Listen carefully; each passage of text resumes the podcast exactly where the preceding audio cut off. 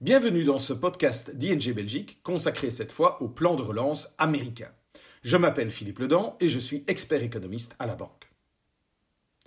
Il faut d'abord se rappeler que sous la présidence de Donald Trump, deux plans de relance ou plutôt de soutien ont été mis en œuvre, pour un montant total de 3100 milliards de dollars. Cela inclut les 900 milliards de dollars qui ont fait l'objet d'un accord entre les républicains et les démocrates à la toute fin du mandat de Donald Trump. Il y a environ trois semaines, l'administration Biden est parvenue à faire approuver par le Congrès un nouveau vaste plan de relance. Le total des dépenses s'élève à 1900 milliards de dollars. L'addition des plans de relance et de soutien s'élève donc jusqu'à présent à 5 000 milliards de dollars, soit 23% du PIB américain. Avec un tel montant, l'impact sur la croissance économique sera indéniable. Le dernier plan de relance a ainsi relevé nos perspectives de croissance pour l'économie américaine. Nous prévoyons désormais une croissance d'environ 7% en 2021 contre environ 5% en début d'année. La stimulation de l'économie a une telle envergure que certains craignent même une surchauffe de l'économie américaine, ce qui conduirait à de l'inflation.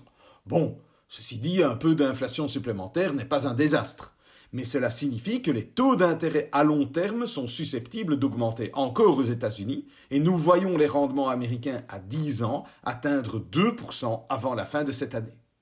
Il faut aussi signaler que le plan de relance de Biden pourrait avoir des effets sur la croissance d'autres pays, par le biais d'une augmentation des importations américaines.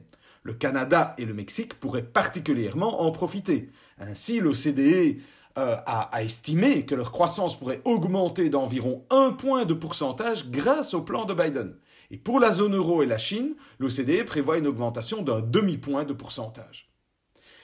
Les ambitions du président américain ne s'arrêtent pas là. Alors que son premier plan visait à renforcer plutôt la demande de l'économie, en, en, octroyant notamment un transfert direct de 1400 dollars à la plupart des Américains, il veut en quelque sorte utiliser tout le catalogue de mesures de relance à sa disposition.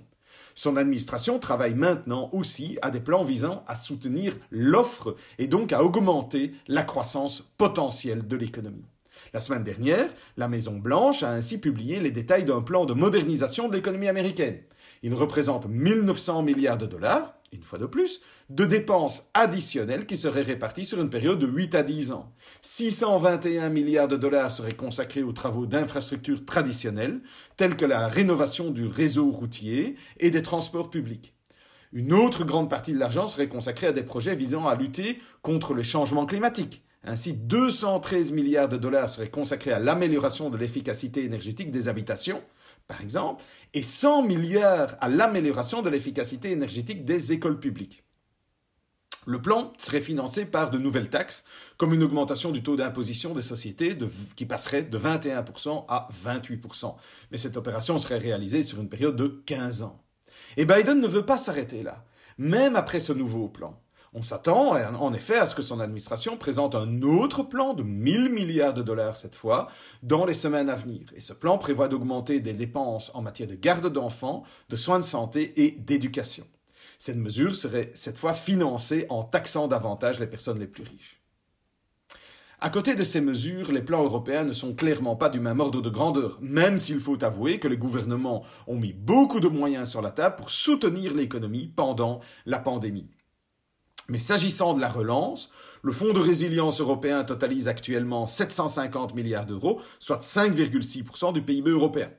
Cet argent sera utilisé sur une période de 4 ans et vise à assurer un avenir numérique et durable pour l'Europe.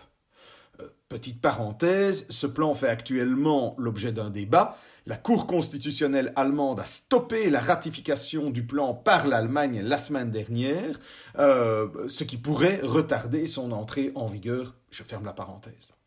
Quant aux plans nationaux de relance, quand il y en a, eh bien, il reste finalement assez modeste et pas du tout du même ordre de grandeur de ce que l'on voit aux États-Unis.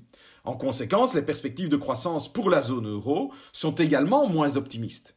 Nous prévoyons une croissance de l'économie de la zone euro de seulement 3,6% en 2021, après une forte contraction de 6,8% en 2020.